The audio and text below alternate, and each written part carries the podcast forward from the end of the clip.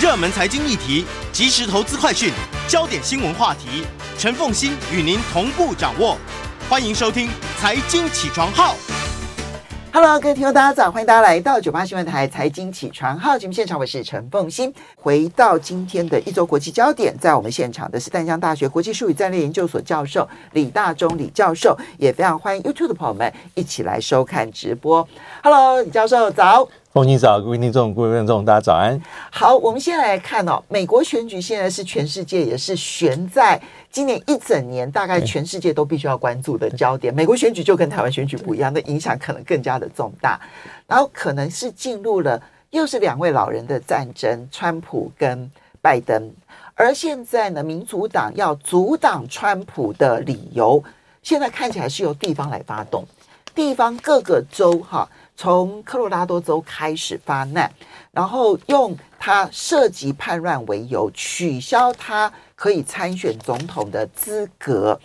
这件事情呢，现在他的进展就各个地方现在开始都有这种法律攻防战，而这个法律攻防战可能最后要到最高法院才能够做最好最高的这个定定决。这一番的诉讼案，它的目前进展，它的可能发展。以及它的影响。对，我们知道，在大概从去年开始啊，其实全美各地有一些团体，那有的团体是比较自由派的，有的可能是亲民主党的，甚至有包括共和党内要挑战川普的一些候选人。他其实大概透过两个途径，一个就是司法，好的司法的这个诉讼啊，包括从州的法院系统。或是从联邦的法院系统开始诉讼，那主要的争议当然就是呃这个呃美国宪法第十次修正案的第三款呐啊，等一下我们应该会提，就是认为说川普因为呃曾经涉嫌所谓的叛乱啊，所以是没有资格啊去参选美国的总统，应该甚至是在共和党马上要举办的这个党内的初选，在各州应该是禁止要把他的人民放在他的选票之上。嗯，那所以大概有两种方法，一种就是呃。大概有一批团体是向各州的州务卿，因为州务卿是负责各州的选务工作哦，啊，他来提出这样的诉求，说应该要把他排，把川普排除在二零二四年美国的总统大选，包括各州的初选，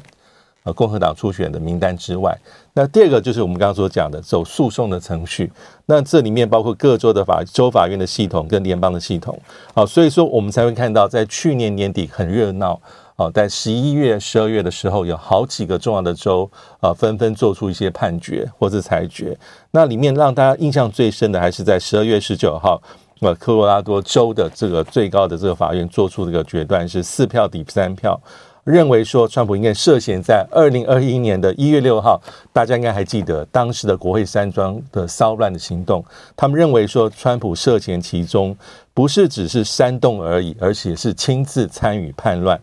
啊，所以是要剥夺他参选的权利。那所引用的条文就是呃宪法第十四条修正案的第三款相关的规定。所以这是一个很重要的一个一个一个当时的一个一个判断，而且他也还驳回了川普的言论自由的主张，意思是你不受宪法第一修正案的保护。那这一点为什么很重要？因为这是一个史无前例的判决啊。川普成为第一位啊，美国历史上的总统候选者，因为第十四修正案的叛乱条款而被一周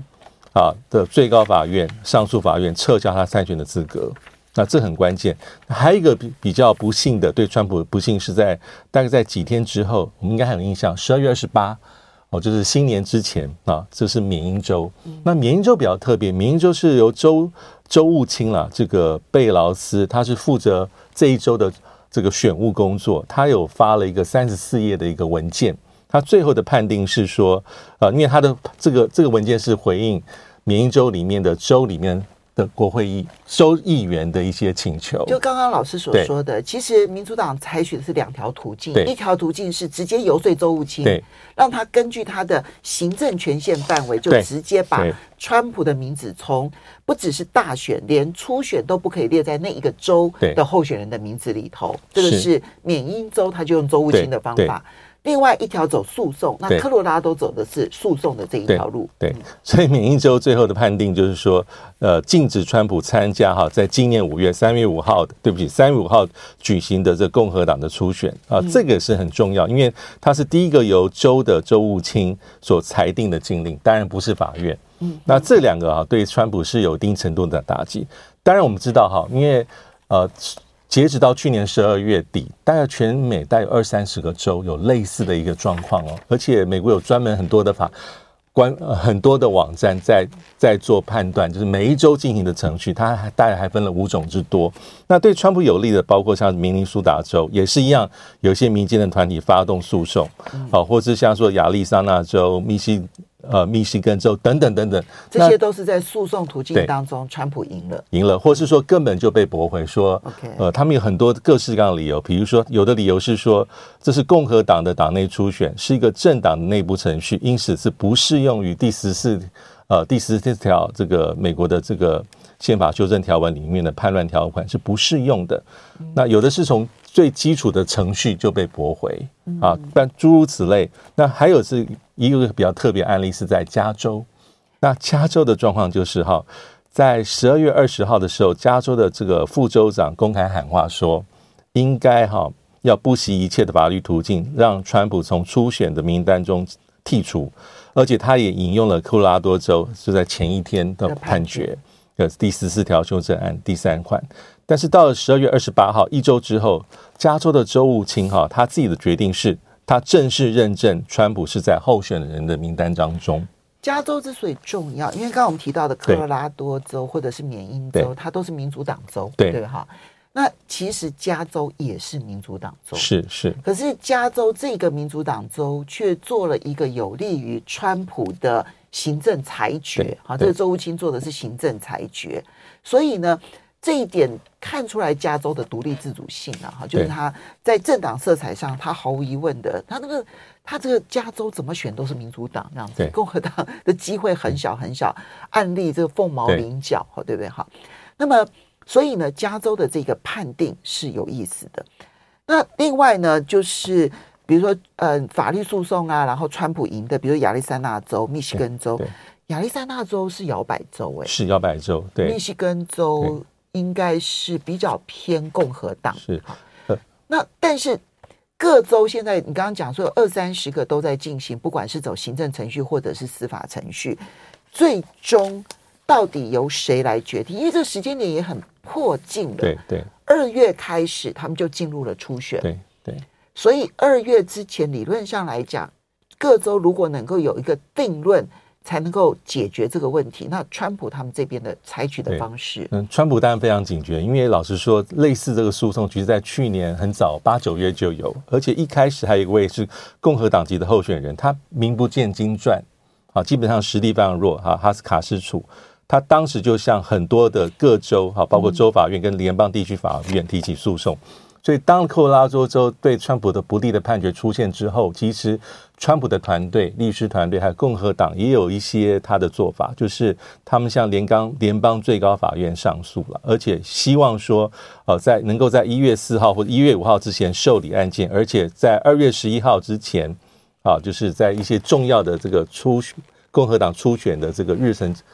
这个按照他的节奏之前。最高法院有一个比较明显的判断，而且是能够一锤定音。嗯啊，尤其是因为科罗拉多州最高法院的判决是要到一月四号才会生效啊，所以他们希望最高法院能够去处理它。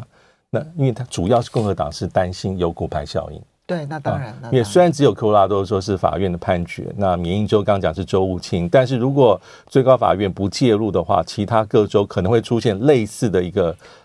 那最高法院现在介入了吗？介入了，介入了。嗯，那最后介入是在一月五号啊，他同意，他说他会厘清川普在全国范围内是否按照第十四条修正案第三款的规定，是否能够参选。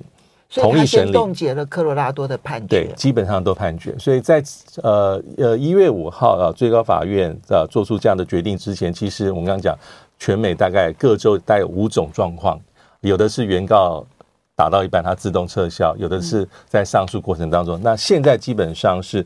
啊，基本上是终止其他各州的一个诉讼的程序。嗯，那呃，最联邦最高法院也定了一些它的呃陈述的截止日期、口头辩论的日期。嗯，所以基本上现在大家目光的焦点就是最高法院的最后的判定，这很关键。这九个法官，法官，我们稍微休息一下。这个 这九位的最高法院的大法官将会决定二零二四年川普能不能够在那个候选名单当中，对不对？好。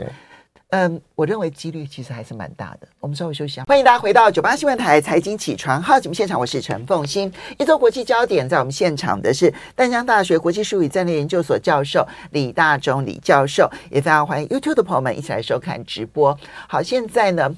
美国这一场选举啊，特别的地方，过去的选举大家重心点都是放在，比如说正副总统的这个搭配啦，或者是在初选的时候呢，谁的诉求是什么？可是这一次就进入了很特别的法律诉讼战，关键点就在于川普到底有没有资格成为总统候选人，而且是从初选就开始的，所以他的法律诉讼战呢，其实是有时间限制的，从二月开始，很多的州就要开始办。初选了，当然最早应该是爱荷华州，那一路的各州就开始一周一周的办初选。那所以在二月十一号之前，理论上这个司法战必须要有一个结果。如果没有结果的话，它就会让各州可列为候选人的名单出现不一样的情况。所以最高法院上个礼拜一月五号出手了。他接受了这个川普的上诉，川普团队的上诉，然后先暂时冻结了科罗拉多的决定。而他的决定，第一，他要不要在二月十一号之前决定？好，这有时效性嘛？哈。然后第二，他的决定结果会如何？这个是我们要预判的。对，这个呢也还是跟现在大家所讨论的这个最高法院呃大法官的组成啊，因为我们知道他有九位大法官，而且他是总统提名。然后要在参院投票通过之后才任命啊，所以而且他基本上是有终身任期啊，所以我们是会看说在不同的这个呃美国的总统执政期间，他有多少的机会可以提名新的大法官，因为这会改变整个大法官里面的结构，是比较偏向保守或者比较偏向自由色彩。那现在大家会说，九位大法官当中，大概有六位共和党人跟三位民主党人，嗯，那其中三位哈是在。川普执政的四年当中，是二零一七年一月到二零二一年一月这四年中提名的，分别在二零一七年四月、二零一八年十月跟二零二零年十月宣誓就职。嗯，那这三位当然也非常关键。但不管如何，目前的这个组成是比较偏向共和党。那川普其实在之前哈，他在一些竞选场合就公开喊话，他说。我自己提了三位非常优秀、很聪明、很棒的人担任大法官，我希望他们能够保持公平公正，因为另外一方的人就是民主党想要操纵这个大法官的判决，他已经先喊话，先喊先赢。但有呃，美国的媒体有私下讲说，那川普在私下场合里面也会说，他也担心这三位大法官他所提名的啊，想要透过这个。证明自己很公平，所以做出未必对他有利的一些判决。哦，所以他对自己提名的人，会不会到最后反而成为他的最后关头最嗯，这个对做出不利判决他的人，他反而是忧心忡忡的。他他也怕，但不管如何哈，因为目前来说，这个大法官呃最高法院的这个判决还是非常关键。那《纽约时报》有一些分析啊，他认为哈可能做出裁定的结果是第一个是非常明确。一锤定音，就是宪法第十四修正案第三款不适用于总统，因为的确是有争议，因为这个第十四条第三修正案是有它的历史的因素的，而且历史上有一些疑义啦，就是它并没有真正针对的是选总统。我们等一下有机会可以再提。那第二个可能，所以我看到有一种对这一个辩论技巧是说，总统有总统豁免权，是 OK 好，这是其中一个好，对不起。那第二个就是呃，川普的言论哈，是受。宪法第一修正案的这个保障，第三个可能的结果是，呃，他的判决可能是认为说要国会先有行动，呃，法院才能介入。那这里面可能也是跟我们应该有印象，过去川普任内其实两次遭受弹劾，嗯嗯，那第二次的弹劾哈，就是在二零二一年一月十三号，嗯，啊，这个弹弹劾就是因为这个国会的山庄的骚乱，嗯，当时三是众议院通过，就是起诉成功。二二三二对一九七票，但是在二零二一年二月十三号，川普已经下台之后，参议员投票，是认定他到底是不是这个煽动煽动叛乱，最后当然没有过，因为五十对要三分之二，只有五十七位参参议员啊认为，所以目前的预测是，呃，包括一些媒体的分析跟一些法律专家的分析，认为说还是有些变数存在啊。那包括 BBC 的报告是，因为到底川普在国会叛乱中的作为是否能够视为叛乱，还有最关键是第十四条修正案第三款能不能够适用于总统身上，本来就有分歧，但是一般判断说，应该最后可能不影响。川普参选总统的这个可能性还是会比较高。如果按照《纽约时报》提出来的三种可能性，三种可能性都不会取消川普资格。哎，对，第一种是说第十四条的这个第三款的修正案不适用于总统，那这样子的话，就总统豁免权，川普就不适用于叛乱罪，不可以列为候选人。第二个说他受呃宪法第一条的言论自由的保障，那也代表他不会受到影响。对。那第三种是说，除非国会弹劾，对，那可是国会弹劾没有成立，嗯，那既然国会弹劾没有成立，法院不应该主动的认定他有叛乱罪，是。所以如果这样讲的话，这三种《纽约时报》所判定的可能性，《纽约时报》当然比较偏民主党，都认为川普的。候选资格应该被取消的可能性比较低，是比较低。OK，尤其第十四条修正案，宪法第十四条修正案第三款本来就是，如果我记得我们在节目中有讨论过它的条文，而且它有它的特殊的法律背景，是内战后的一美国内内战后的一八六零年代，大部分的人会认为是它是个历史上的法律，很少有相关的判例，主要用意是避免当时的南方邦联部分的政治人物。担任公职后，从体制内分裂美国，嗯，好，所以历史上只用两次，而且禁止对象都是邦联的人物，好，从来没有针对过总统，因为他的确写说，哈，先前曾经以国会议员和中国官员、任何州议会的议员跟任何州行政司法官的身份宣誓维护宪法者，如果对共和国作乱或反叛，不能担任，等等等等等。但前面的确是没有很明确指出曾经担任过这个合众国的总统，就是这一个条文，它是以列举的方式，而且这些职位不能够有有叛乱资格的人，对，叛乱记录的人，然后来担任，但这一些条列列举没有列举到总统，而且一般认为说那是属于历史的，跟历史非常相关的条文，基本上是非常非常罕见的。那这次是因为川普的关系，所以大家才要去用这个条文去挡他、阻挡他。历史是哪一个历史关键因素？对对，就是因为当时的这个美国这个内战之后，南北战南北战争之后，所以这个条文是为了当时的一个情况所设计。一八六零年代，对，一八六零年代。所以，嗯、呃，这种历史的经验恐怕要拿到现在，嗯，是有些争议的.还是有些争议在。好，那关键来了。那既然知道这件事情，最终其实很多的法律专家也认为他成功的几率不大，甚至于那整个过程当中似乎也没有羞辱到川普。那提出来之后，到底有没有什么样子的影响？我觉得对总统大选影响，第一个我们本来知道是川普本来就是呃，目前来说刑事官司缠身，好，但很特别的地方是我们可以看到，无论是他之前的刑事官司缠身。哦，从那个燕兴门什么商业文件造假，什么海湖庄园，把退休之后把把文件带回自己的，不管如何，他有点是金刚不坏之身。包括现在从去年的到现在，呃，这么多各州对他的一些这个总统提名身份的扰乱或是干扰。没有影响到他的支持度，不只是在共和党内一枝独秀，甚至在很多跟拜登的对决里面，尤其在关键州，基本上都都是占有优势。这真的非常非常特别。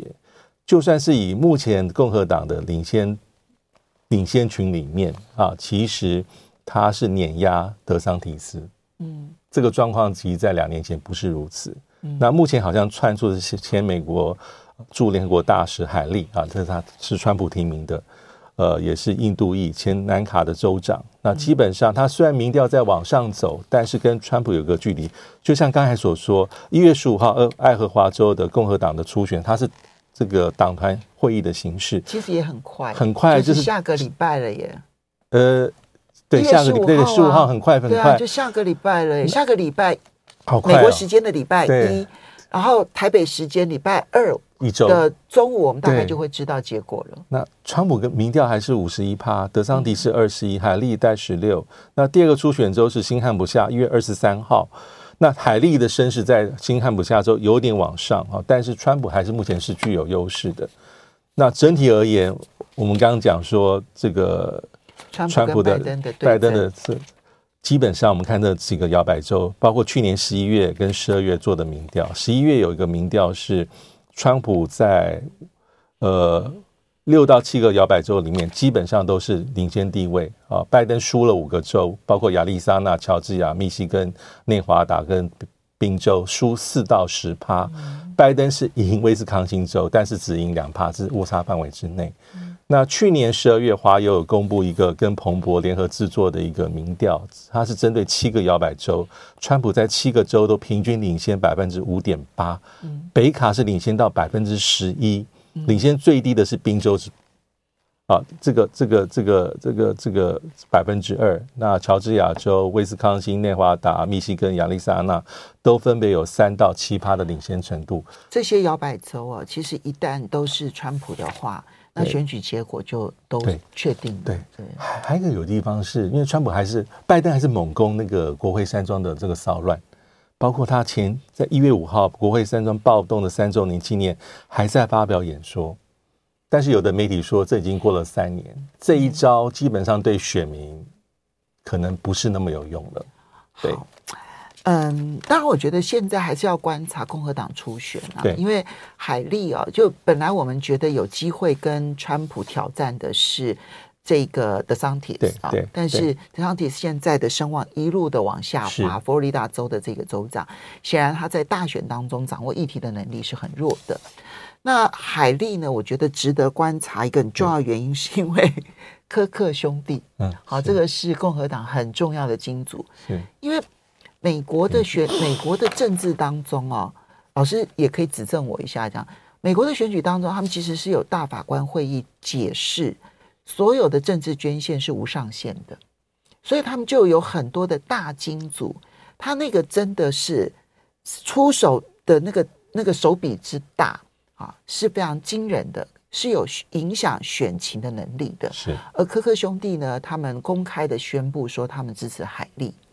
所以这也是海莉最近声势上涨的一个重要原因。我相信他的宣传的经费源源不断，对于他的选情帮助是非常大的。那美国选举呢，金钱中又扮演很重要的角色。所以，嗯，当然，我觉得爱荷华州呢，这个川普团队呢，就我所知道，他深耕了四年的时间，我觉得爱荷华州呢是很难翻盘。对对。但后面也许我们观察五到六个州之后。那么海莉到底还有机会没机会？我觉得我们大概就可以有个定论，估计大概二月底就可以差不多确定了。欢迎大家回到九八新闻台财经起床号节目现场，我是陈凤欣，在我们现场的是淡江大学国际术语战略研究所教授李大宗李教授。那非常欢迎 YouTube 的朋友们一起来收看直播，一周国际焦点。好，那我们很快的检视一下。拜登当然有他国内因素、移民的问题、通膨的问题，到现在为止仍旧是民怨最高的地方。但是呢，在外交上面，俄乌战争，然后还有这个以巴战争这两件事情，会不会对于拜登是加分？有有机会转由负分转为加分？有没有机会？我觉得目前来说并不容易，反而有可能是成为拖累他选情的一个间接的因素啊，因为。呃，包括以哈冲突，美国并不是直接参与，俄乌战争也是，但是美国投入了很多的资源，包括经济，所以会让美国民众说要拖到多久？尤其是俄乌战争，马上就两周年。嗯，那甚至有人说，哈，美美国媒体有分析说，再拖下去会让一些民众回想起二零二一年八月喀布尔最后时刻的阿富汗撤军。照理说，外交政策未必是美国总统大选的关键因素，但。目前为止，根据最新民调，美国大概有四成认为是，呃，这个关键，这个比例比去年同一时期增长了百分之十八。好，就是说对美国来说，美国民众整体的感觉，除了内政、经济那些之外，那美国在这些议题上，好像世界并不平静啊，包括红海，包括呃最近航运的一些一些受到骚扰，所以我觉得拜登也是要非常非常的小心跟谨慎。好，不，那就要提到说，一月三号伊朗呢发生的。恐攻连环爆炸案，哈，那造成的死伤人数，现在看起来已经超过了将近三百人了，就一百零三人死亡，一百八十八人受伤。因为这个地方其实蛮偏僻的，它并不是市中心，它是纪念这个伊朗的革命卫队指挥官苏雷曼尼的一个纪念活动。而苏雷曼尼呢，就是在四年前美国狙杀巴格达，然后狙杀成功的。的的一个一个情况，哈，所以这一次的恐怖攻击，在纪念苏雷曼尼的仪式上发生了这样的恐怖攻击，它的产生的影响如何观察？我觉得啊，因为因为现在中东是多事之秋，哈，我们看到那个爆炸案其实两次爆炸，一个是距离他苏雷曼尼坟墓七百公尺，啊，第二个是呃更远一些，但是两次爆炸是相差二十分钟，第二次爆炸更致命。嗯，啊，就是当很多人去帮忙的时候，第二次炸弹又爆炸爆炸起来。那苏雷曼尼当然有他的重要地位哈，他是在二零二一年在巴格达机场外，我记得是被美人的美军的无人机给攻击，死掉是六十二岁。当时在伊朗就很多的反美示威，嗯，啊，反美示威。那这一次好像伊朗官方的回应，因为。一开始爆炸的时候，大家在猜谁干的，凶手是谁？那最后是在一月四号啊，这个伊斯兰国的分支宣布说他们犯案，他们自己讲是他们说用两位这个自杀背包客。但是伊朗一开始的调查，或是媒国际媒体很多的一些报道是说，他们怀疑是汽车炸弹里面的手提箱爆炸所引起，而且似乎是远端遥控，所以跟他所宣称的犯案的方法是不一样，是有一些差异。这当然，真正真相是是谁，我们可能并不能够完全的知道。那当时伊朗的总统莱西啊，他高度的谴责，还有是伊朗实质领袖哈米尼也是是说要追凶到底，包括第一副总统也是讲了很多。那我们看到的就是伊朗第一时间，尽管是这个总统跟最高领导人并没有直接点名美国跟以色列，可是伊朗各地的反美示威、反以色示以色列示威是风起云涌。因为这也跟什么有关？我们应该还有印象，在一月二号，以色列应该是以色列在黎巴嫩首都贝鲁特南郊以无人机攻击哈马斯的第二号领导者，就等于是他是哈马斯派驻在这个黎巴嫩。跟真主党跟伊朗负责外交沟通的一个重要的领导人物也被击杀，这两个事情的时间非常的接近，嗯，所以伊朗的境内的反美示威的这个强度是非常非常强，嗯，那有趣的地方是美国的反应，我们可以看到这个美国是包括白宫国安会发言人，包括国务院发言人米勒哈，跟这个刚才讲的科比，科科科科比科科比都说。美国并没有发现任何以色列介入爆炸案的证据，而且美国并没有用任何的方式参与其中。意思是说，我们没有涉入任何指控，我们的涉入都是很荒谬的，没有证据的。它跟美国无关，而且跟以色列无关。跟以色列无关。嗯，但这个事情可能还是会余波荡漾，因为主要是目前的情势了。哦，包括现在的这个从以哈冲突爆发之后，其实美国看伊朗看得非常紧。那包括现在讲的这个这个，我们讲呃，这两三周在红海的一些这个也门叛军、青年军的袭击，那美国一直只剩后面就是有伊朗的势力，伊朗的提供情报、伊朗提供武器装备等等等等，所以我觉得这个攻击，呃，苏雷曼尼的这个恐攻事件，我觉得还是有待观察。对。上次呢，我其实看那个，嗯，就是美国的前国防部长的回忆录一触即发，它里面有提到苏雷曼尼狙杀事件，是。他讲的很完整哦，就是说当就包括了他们为什么会锁定苏雷曼尼，其实也有外交势力对。要求他们要去狙杀这一个苏雷曼尼，然后他们掌握了苏雷曼尼的这些相关的细节之后，然后他们如何的去狙杀。那么，嗯，但是重点是，当时伊朗的回击，哈，这件事情在伊朗内部呢，引发了非常大的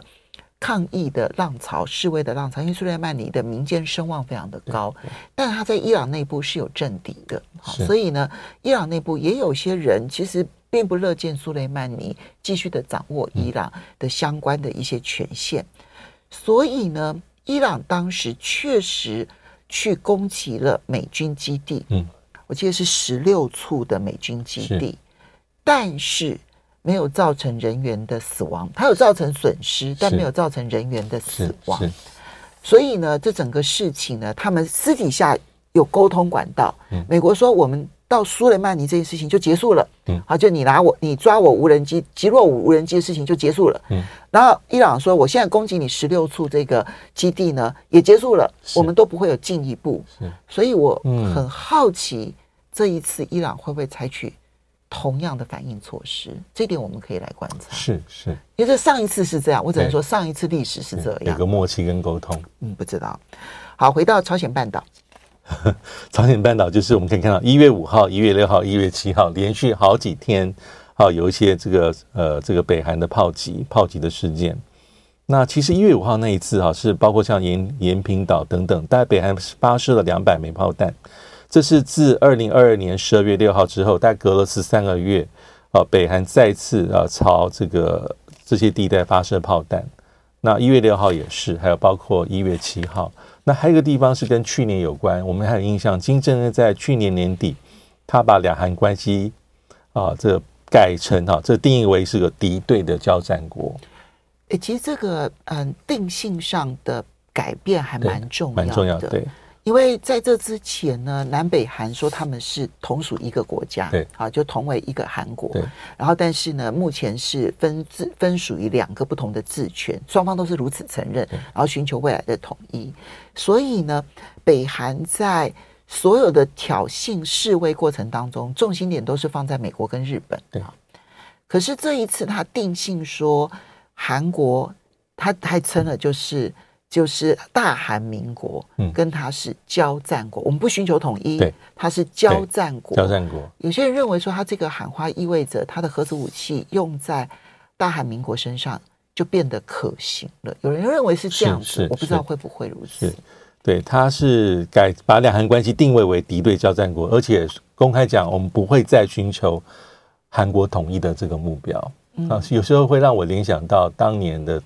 东德到和那一刻执政的默契也是，因为当时东德对两两德关系定位也是啊，本来最早是一个德意志民族分裂的国家，两个德意志国家，最后变成是两个德意志民族，嗯，两个德意志国家，我从最根本跟你做切割，但是当时是和那一刻反而是整个情势比较弱势的时候，他希望借由这种定位来确保我跟我的我的一个安全，我的一个稳固。但是两德的合议也是在河内克任内的时候完成的，就是从呃没有人料到那个出发点从柏林围墙的倒塌开始，嗯，速度非常快，让科尔成为德国统一的总理，德国再统一的总理，这个科尔自己应该都没有想到，当时的历史的变换变化是这么的快速，嗯，超乎所有人的期待，然后冷战就这样的结束，嗯，就在一瞬之间，没有多久的时间之内，所以朝鲜半岛现在。北韩有一点是要呃把武力拉到最高，自保拉到最高。嗯，可是这意味着朝鲜半岛的情势究竟会朝哪一个方向来走呢？很难讲，因为这一次有人说哈，为什么是这三天？有人说啊，因为金正恩的生日到底是不是一月八号？是有一些外界有些不同猜测跟疑虑。那更有趣的地方是，我们可以看到。呃，这个北金正恩的妹妹啊，她说这个一月六号的攻击是欺敌作战，我们没有真正的发动炮击，诸如此类。那但不管如何啊，这个文在寅政府跟北韩签的这个军事协议九一九南北军事协议，基本上已经是废纸一张啊，名存实亡啊。好，所以呢，未来朝鲜半岛它的紧张情势，你也不能小看它，不能小看，对，就是除了俄乌。还有以巴，还有台海之外，朝鲜半岛不能忽略它。